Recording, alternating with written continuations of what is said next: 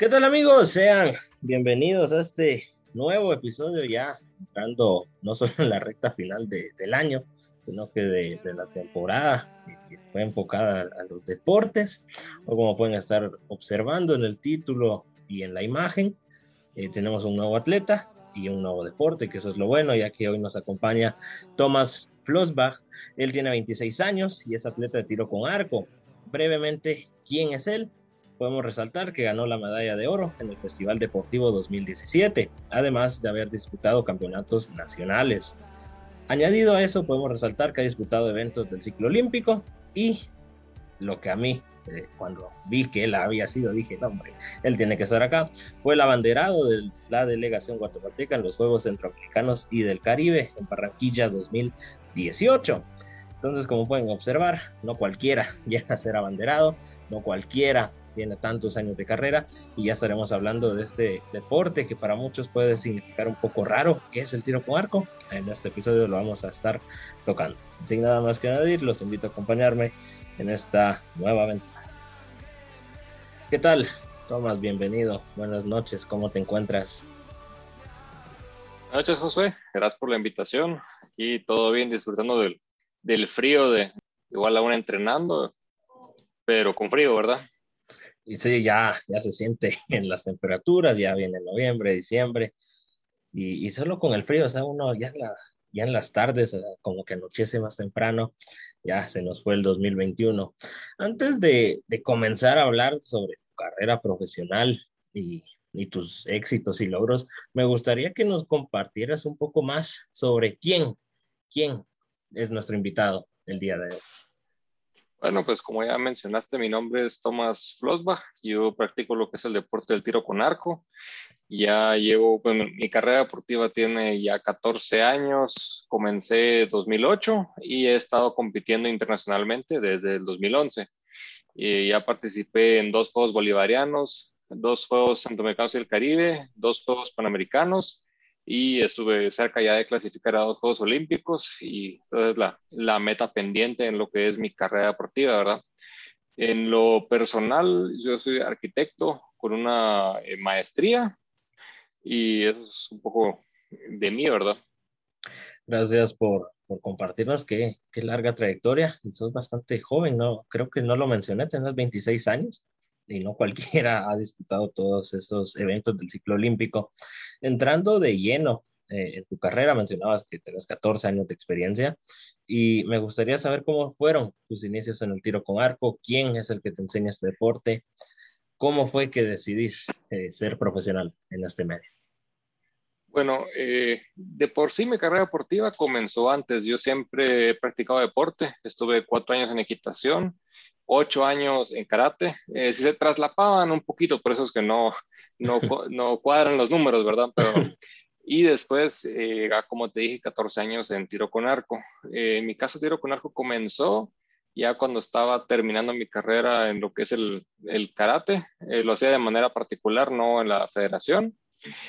Y lo que pasó con lo en tiro con arco fue que comencé a, pues, a jugar en realidad en, mi casa con un arquito de, madera, puramente dos piezas de madera, unas eh, varillas usándolas como, como flechas, ¿verdad? Y eventualmente pues mis papás eh, averiguaron y descubrieron que en ese tiempo en zona 2 estaba la Asociación Nacional Tiro con Arco.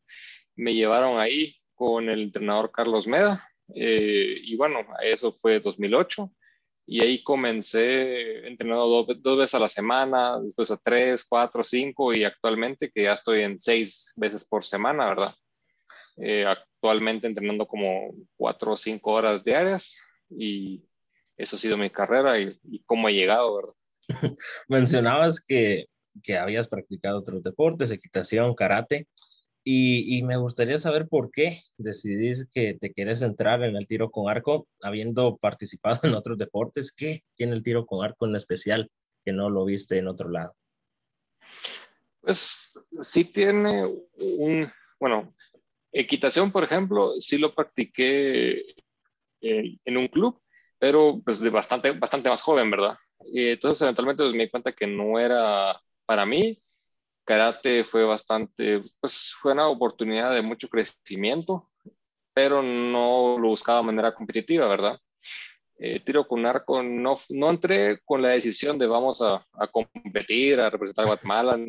Cuando comencé nunca, nunca se me cruzó la mente, ¿verdad? Hasta eventualmente, hasta cuatro años después, bueno, en realidad tres años antes, cuando, eh, porque yo cuando comencé a tirar, estaba con un grupo de, de tres compañeros, ¿verdad? Que estábamos en el mismo rango de edad y de los tres yo fui el último en salir a competir, ¿verdad? Entonces como que te, eventualmente como que te deja un poco la espinita de ya te estás quedando atrás con tus compañeros que comenzamos y comenzaron igual. Claro. Y entonces ahí fue donde ya comenzó pues, un poco más serio el, el entrenar, ¿verdad? Y el tiro con arco. Y bueno, te puedo decir hasta el momento, a, la fecha de los tres, aunque los dos comenzaron a competir antes, pues ya solo quedé yo, ¿verdad? Okay. Eh, cómo se dan las, las, cosas de la vida. Eh, entonces, un poquito fue eso, ¿verdad? El comenzar a competir internacionalmente y encontrarle que, que tiene más, eh, le siento más sabor al deporte cuando voy a competir afuera a que únicamente entreno, ¿verdad? Como que te da una meta externa, podrías decir. Claro, totalmente de acuerdo con lo que mencionas.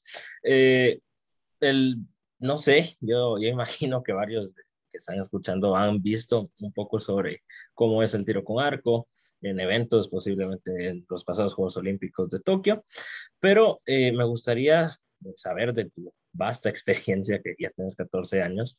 Eh, está de más decir lo que pasó el año pasado, se paralizó el mundo, adiós competencias, adiós entrenos.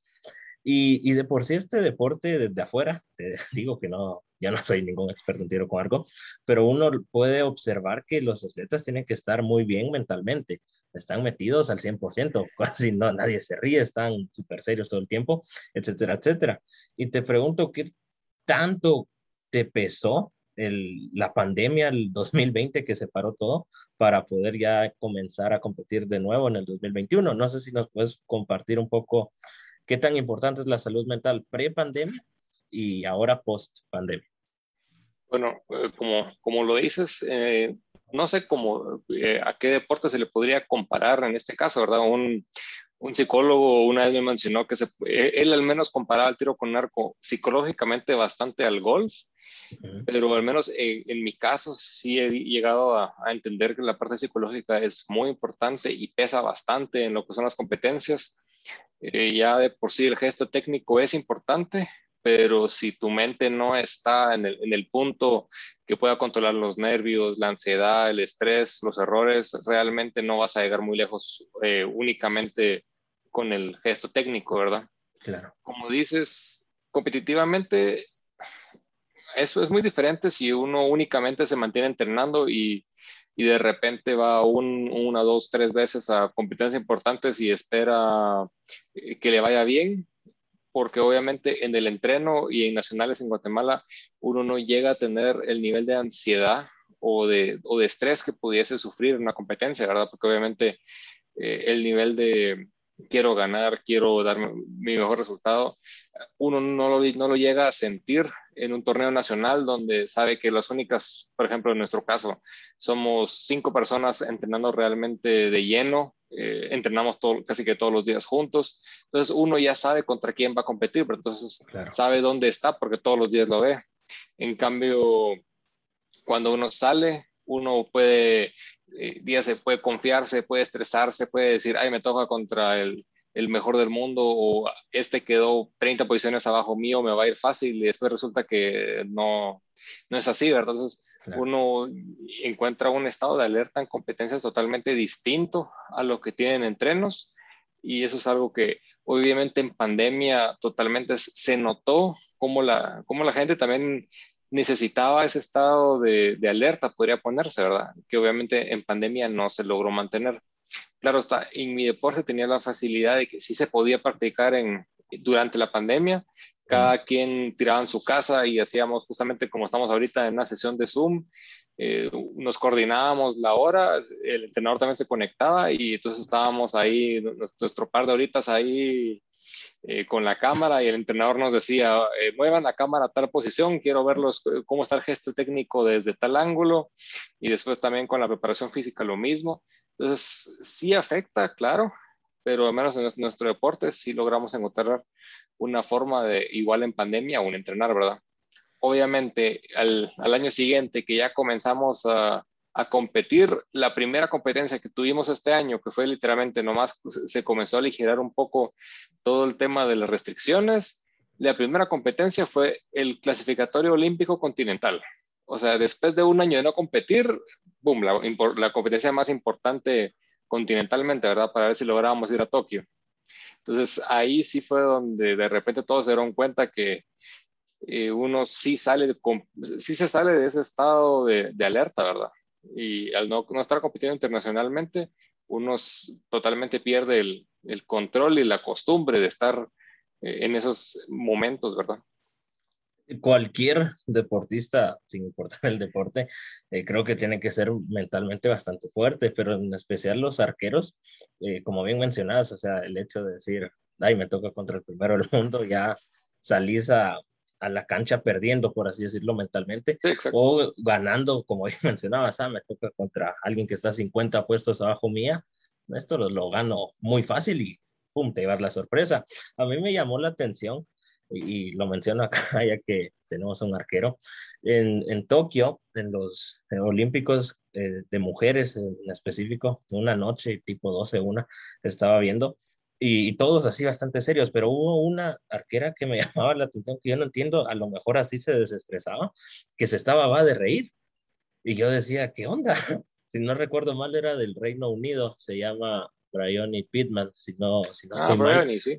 y, y, ella tiraba y se comenzaba a reír con la entrenadora y, y, la rival estaba muy seria y hasta los mismos comentaristas decían, ¿qué, qué, qué le pasa, verdad? Y cabal, cuando ella se comenzaba a reír, comenzó a ganar y comenzó a avanzar. Y pues ahí creo que se demuestra que, que no es por estar así serio, eh, estás concentrado, también te puedes concentrar de diversas maneras, en específico en este deporte que es el tiro con arco. Eh, tenés 26 años, has participado en varios deportes y no sé si en algún momento de tu vida pasó por tu cabeza el decir, hasta aquí, ya no quiero seguir en este deporte, me voy a retirar. Eh, ya sea por algún tipo de lesión o por algún tema extra cancha, o no sé si no has llegado a ese punto. Bueno, primero eh, comentando un poco sobre lo que dijiste de la, de la inglesa arquera, ¿verdad? En el tiro con arco hay un punto, uno podría decir, eh, bueno, donde uno cuando está concentrado sobreanaliza las cosas y eso es malo, o de que realmente no le importan las cosas y eso también es malo. O sea, aunque siento, al menos en mi experiencia, el que no te importe el punto, por ejemplo, el punteo de cometí un error y no me va a afectar, es mejor a cometí un error y ahora voy a darles muchas vueltas en, en la mente de qué fue el error que hice, porque obviamente te enfocas en lo malo, ¿verdad? Entonces, hay un punto en, en, el medio entre los dos de no me importa y lo voy a analizar que es como que el, de mejor estado, ¿verdad? Y obviamente la reacción, eh, como dices de ella, de reírse, eh, eso es un, estado eh, realmente de relajación mental y, falta de estrés, podrías ponerle, que sí es muy bueno. O sea, es como dicen, es la burbuja de, aunque cometí un error, no me importa, lo hice bien y no me voy a, o sea, no voy a dejar que el error me afecte y no voy a dejar que un tiro bueno me haga pensar, bueno, como dice un tiro bueno, todos los demás tienen que ser buenos, porque ya eso nuevamente te mete más presión, ¿verdad? Y aparte, como dices, si hasta desconcertó eh, a, la contrincante, también, hasta, hasta eso ya es un juego psicológico, ¿verdad? Claro. Entonces, cada quien eh, pues, tiene sus, sus formas de desenvolverse, pero su forma también de, de reírse y no dejar que de estresar eso es muy bueno para, al menos para ella, pues cada quien tiene su forma de, trabajarlo, pero pues si a ella le funciona, pues perfecto, ¿verdad? Claro. Y a tu otra pregunta, pues por el momento no he llegado a, ese punto. Eh, claro, tanto Río como Tokio fueron frustrantes para mí, haber habiéndome quedado corto, por ejemplo, para, para Río estuve quinto en el repechaje continental, había tres plazas. Eh, en el repechaje continental de, aquí para Tokio no estuve tan cerca, pero después fuimos al repechaje mundial, que era en, París, y ahí sí quedé bastante más cerca, ¿verdad? El, nivel competitivo obviamente en París era muchísimo más alto, porque ahí sí ya era eran las últimas plazas para todo el mundo, ya no eran las plazas solo para el continente, entonces claro que el nivel era mucho más alto, pero vamos cada vez más cerca, ¿verdad? Eh, mencionabas que, que tristemente no te quedabas a las puertas tanto de Río como de Tokio, pero independientemente de que no hayas podido ir, eh, pudiste ir a los repechajes que bien mencionabas y a diversos eh, eventos del ciclo olímpico. Y, te pregunto, ¿qué sentís al representar a Guatemala en estas justas tan importantes? Pues es realmente muy emocionante y lo llena uno de orgullo, por ejemplo, ir eh, a todos los eventos, tener la, el uniforme y, antes, eso lo recuerdo de, cuando yo comencé a tirar, era, nos veían más como uno del montón, ¿verdad? Tanto en, el continente y especialmente afuera, pues, pero ahorita ya hemos visto como que también la evolución de que tanto en el continente como en otros torneos ya también ya nos reconocen como no solo como uno, como uno del montón, sino que hay que tener cuidado con ellos, ellos tiran bien, eh, no es así como que de confiarse, es Guatemala y ya les ganamos, ¿verdad? Entonces, uno ve la evolución y sabe que dio su, su granito de arena para apoyar en eso, ¿verdad? Qué, qué bueno se escucha y qué bonito que, que nos compartas esto que has podido viajar en varios países del mundo y en varias competencias, el, el pasar de ser del montón, como bien decís, a, a lo mejor no ser una potencia en tiro con arco específicamente, pero ya decir, ok, estos ya están en el mapa, o sea, no nos cuidemos así, no nos descuidemos que estos en alguna de estas se nos pasan y nos terminan dejando fuera. Eh, no sé si, si te ha pasado o si has pensado, pero me gustaría saber, ¿crees que en Guatemala no se le da tanta importancia a este deporte? Eh, o bien hay apoyo, bien hay federaciones que apoyan, pero nosotros mismos somos los que decimos, no, yo tiro con arco, no me llama, eh, no me gusta. Eh, no sé qué opinas acerca de este tema. Pues, pues el deporte recibe su apoyo, eh, obviamente nacionalmente el, pues, el apoyo es en base a resultados, como sabrás cómo funciona el deporte nacional, ¿verdad? Claro. claro está, uno trabaja en base al, a los, al apoyo y a los fondos que recibe y en base a eso es que va trabajando, ¿verdad? Eh, lo que al menos a mi parecer aún le falta mucho a este deporte es lo que es la masificación y darse a conocer. En ese tema eh, nacionalmente pues, sí nos ha faltado. Eh, han habido varios programas, claro está con la pandemia, algunos programas se cayeron, ¿verdad?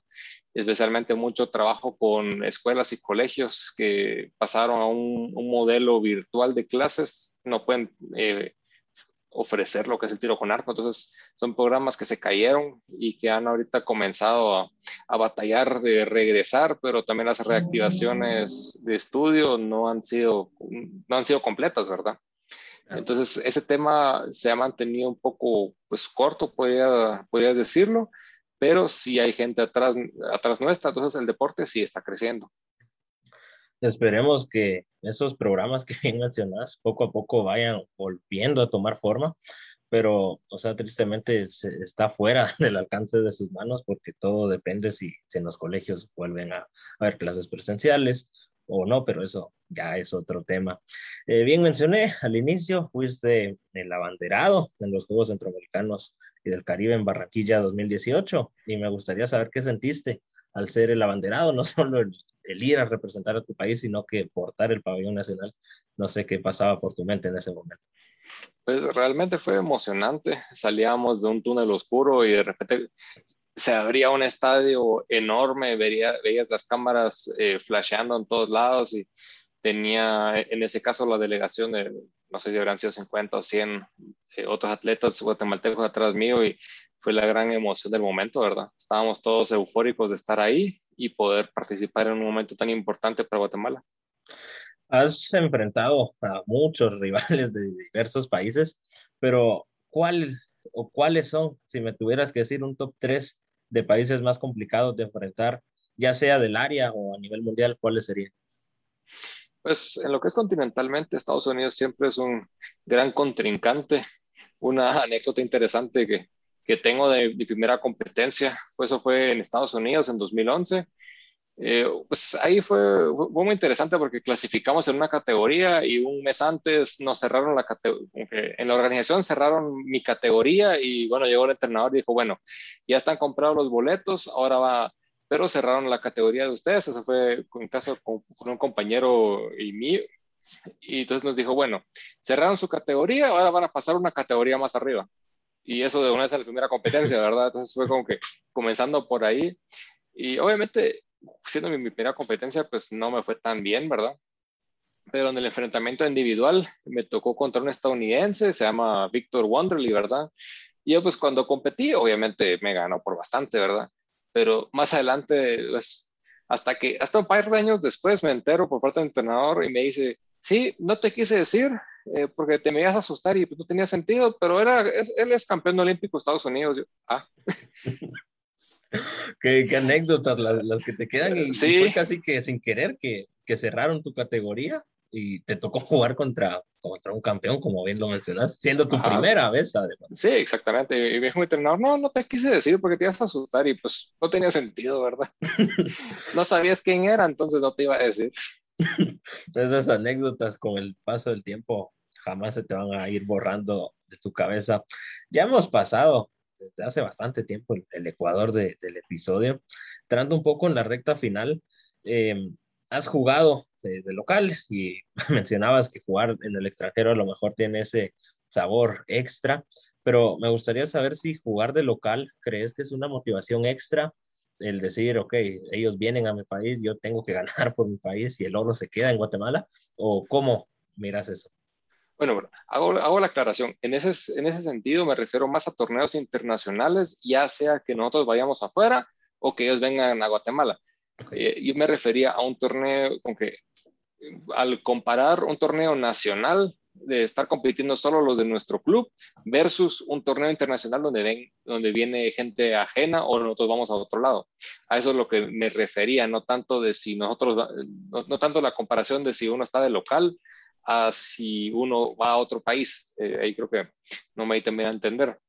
Pero claro, eh, ya cuando uno es local, por ejemplo, este año, el año que, que acaba de pasar, tuvimos una Copa del Mundo en Guatemala en tiro con arco, que fue la primera vez que se tuvo y realmente es muy emocionante tener ese tipo de competencias aquí y también saber que eh, pues, la gente espera resultados, ¿verdad? Y uno también se esfuerza por, por darlos, como dices, especialmente como es local y uno, pues, aunque, aunque sea la gente que, que se encarga del, del, campo, también por el simple hecho de que uno es guatemalteco, pues está ahí apoyándolo a uno y uno siente, de repente voltea y tiene 10 gentes ahí atrás de uno que uno ni conoce y todos están viendo queriendo que gane, ¿verdad?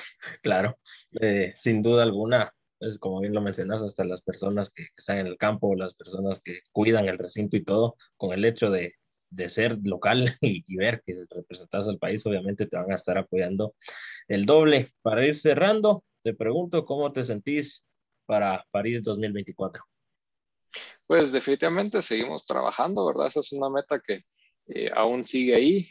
Ahorita seguimos con un nuevo equipo de trabajo y ya estamos completando también entrenadores nuevos porque hubo ahí unos ciertos movimientos en los últimos años, especialmente con la pandemia, ¿verdad?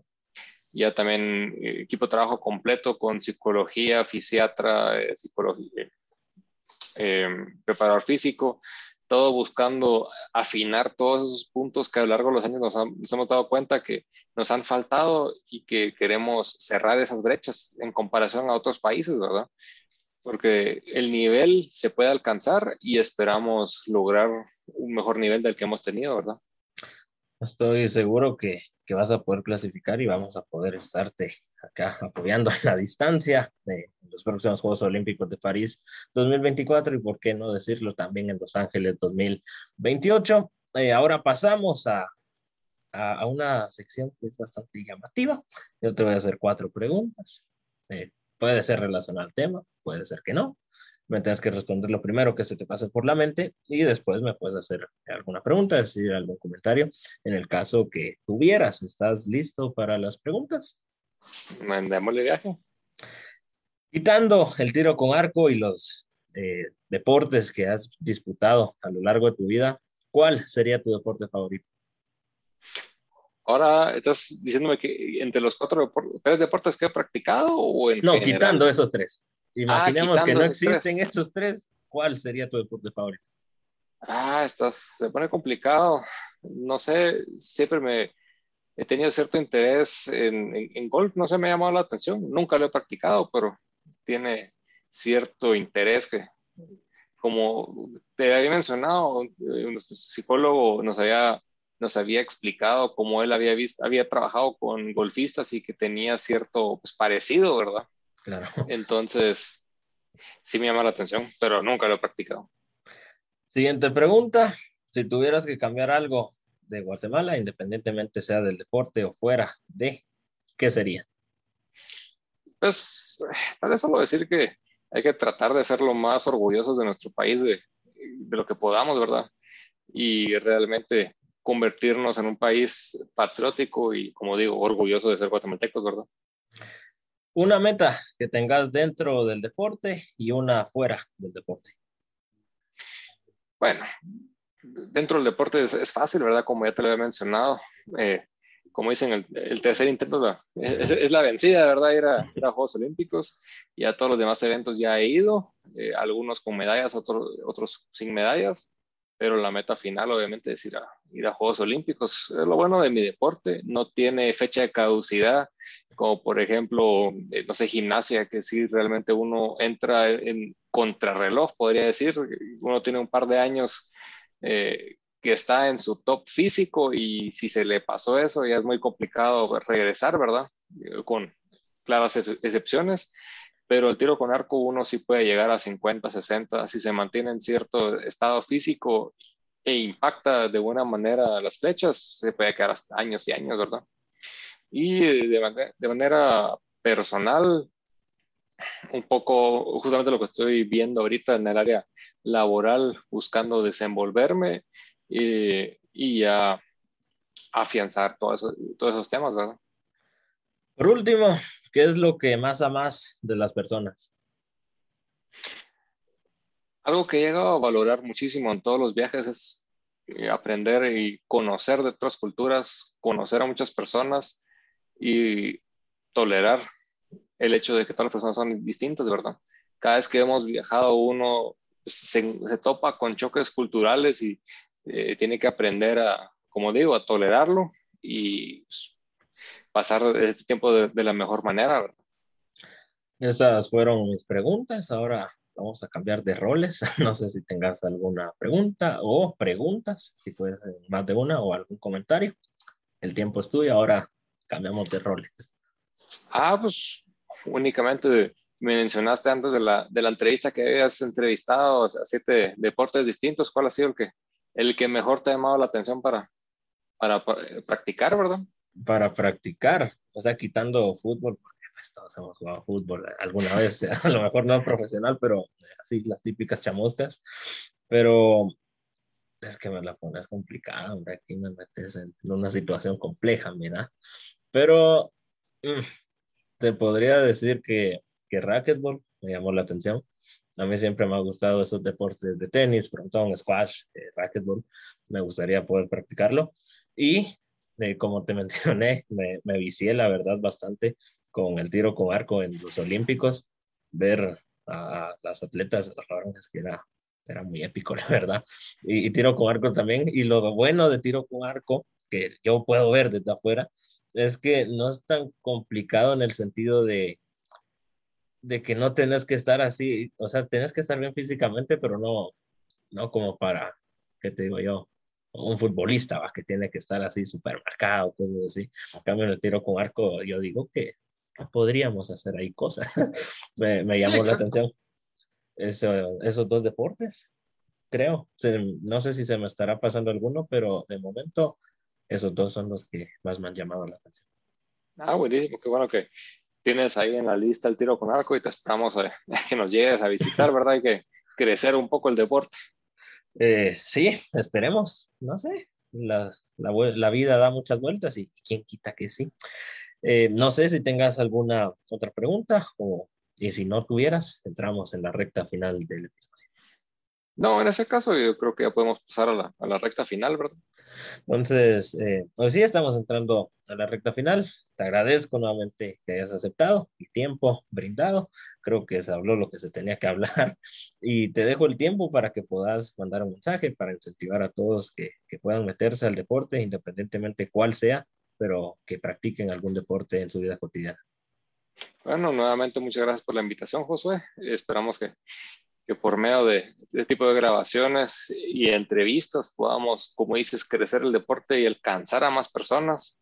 Eh, actualmente, pues si a alguien le interesa, estamos en, San Cristóbal, ahí está el polígono en estos momentos. Hay otras academias más pequeñas eh, a lo largo de la ciudad, pero siempre sugeriría eh, acercarse a lo que es la asociación, que ahí se puede tener el mejor apoyo y mayor crecimiento, a final de cuentas, teniendo el apoyo que se tiene en la asociación, el crecimiento sí es bastante más acelerado, ¿verdad? Y eso es lo que podría sugerir a la gente, acercarse a la asociación y tratar de, de, de, de encontrar el amor por este deporte, ¿verdad?